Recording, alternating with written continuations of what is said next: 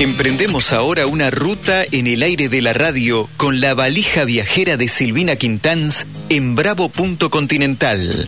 Auspicia este segmento Huawei, desde hace más de 20 años impulsando el desarrollo de las telecomunicaciones en Argentina. Bueno, y ya que estamos, agarramos la valijita. ¿Y para dónde vamos, Silvina? Hoy vamos a hacer un viaje musical, yo te había dicho. Sí. Así que si te parece, vamos a hacer tipo adivinanza. Te voy a poner una música a ver a dónde nos lleva. A ver.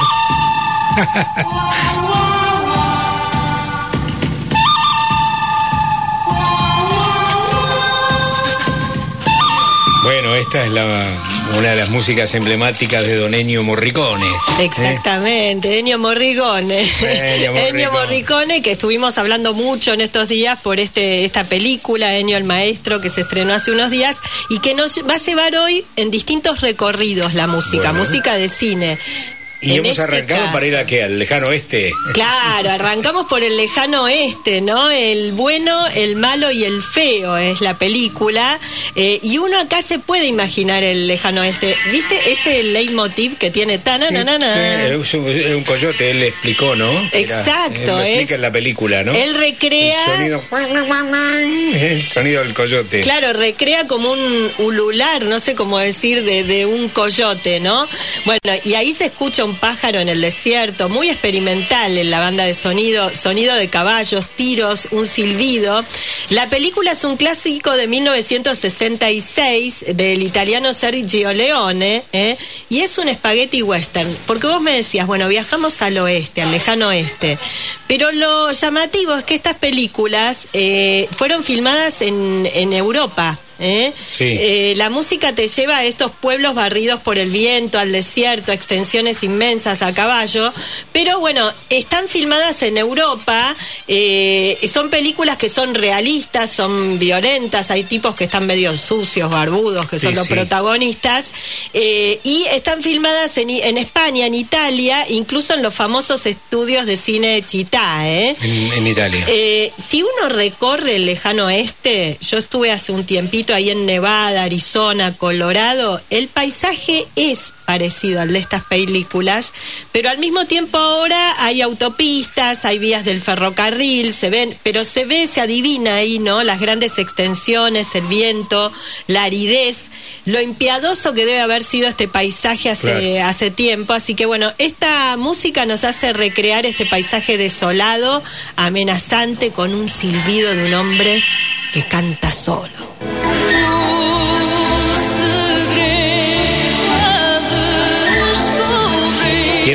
Recorrido que propone Silvina, que está muy bien, dejamos ese lejano oeste, que en realidad era el marco de los famosos spaghetti western de Sergio Leone y que tan bien musicalizara Ennio Morricone, para irnos a un lugar eh, en la Europa, ¿verdad? Exacto, y si escuchan esta música tan linda, la que canta, eh, es Dulce Pontes, eh, una cantante de fado muy famosa en Portugal, porque nos vamos a Portugal. ¿eh?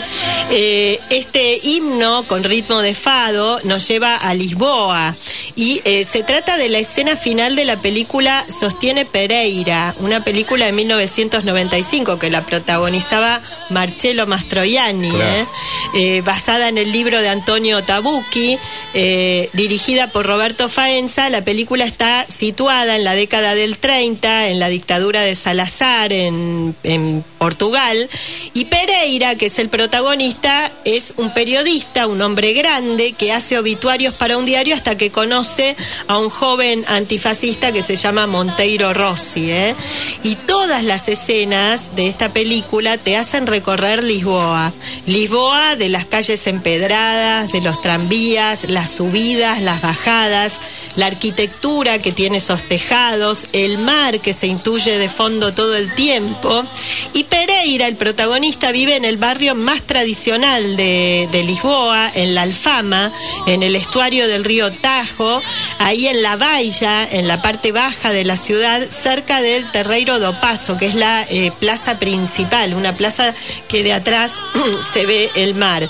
Y hay tranvías, cerámicas, empedrados tejados y, tejados y el fantasma de Pessoa en el café A Brasileira, eh, ropa tendida en las ventanas. Todo esto imaginamos mientras escuchamos a Dulce Pontes cantando este tema de Ennio Morricone. Eh, el amigo eh, Pessoa, eh, creo que hay un monumento en ese café, ¿no? Está, sí, está, el como monumento de- sentado. Sí, sí, está sentado, la gente se sienta a tomar un café con él, por decirlo de alguna manera, Sí, ¿no? Pessoa, el poeta que, que tenía muchísimos heterónimos, ¿no? Que Claro. firmó con muchos nombres distintos sus libros. Cambiamos de paisaje, maestro.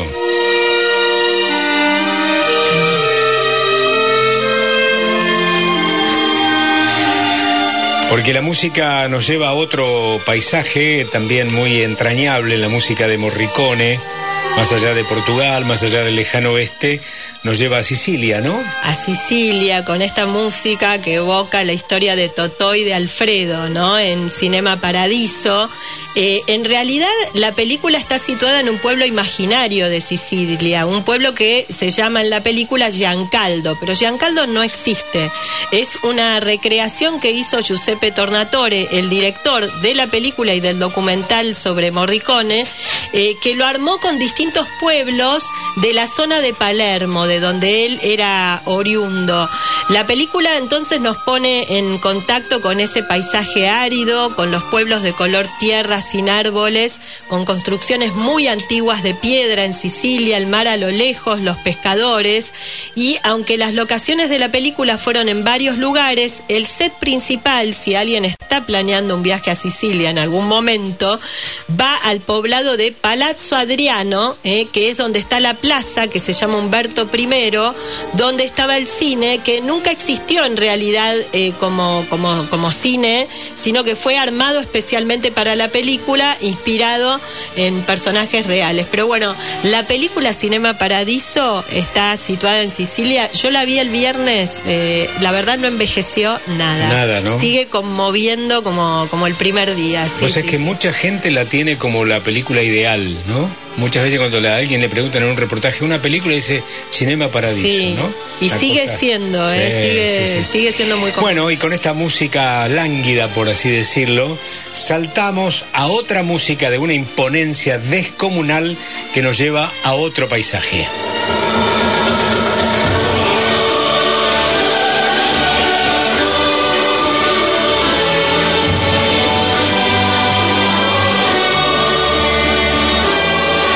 Imaginar eh, esos ríos eh, muy tropicales, eh, con canoas largas y con gente vestida con poca ropa, en algunos casos con taparrabos, que fue, me parece, el paisaje dominante de la película que vas a presentar, ¿no? Sí, La Misión, ¿no? Esa película filmada en las cataratas del Iguazú. Vos sabés que yo hoy a la mañana subí en las redes para hacer el, el acertijo, la valijita, fotos y imágenes de las cataratas sin saber que hoy era noticia. Hoy son noticias las cataratas, claro, que por hoy la son de noticia agua, ¿no? porque se cerró una cosa muy excepcional por la cantidad de agua, pero la verdad que esa contundencia que uno ve en las imágenes eh, también está muy bien representada en esta película. Eh, Tengo un primo político que trabajó de extra en la misión. no te puedo creer, ¿en serio? Sí, sí. Mirá. Es un buscavida extraordinario, bueno. Gran película, Gran película. eh, majestuosa, sobre todo esta escena que este, Morricone cuenta en la película que se estrenó hace poco sobre su vida, que está la música compuesta en tres niveles, ¿no? Sobre un motete, que es una antigua composición que había nacido para ser cantada en las iglesias, él puso un coro y después puso un ritmo nativo, él dice un ritmo étnico, lo llama en la película, que le sirve de base. Pero bueno, las imágenes de las cataratas del Iguazú y las escenas de la película La Misión son inseparables.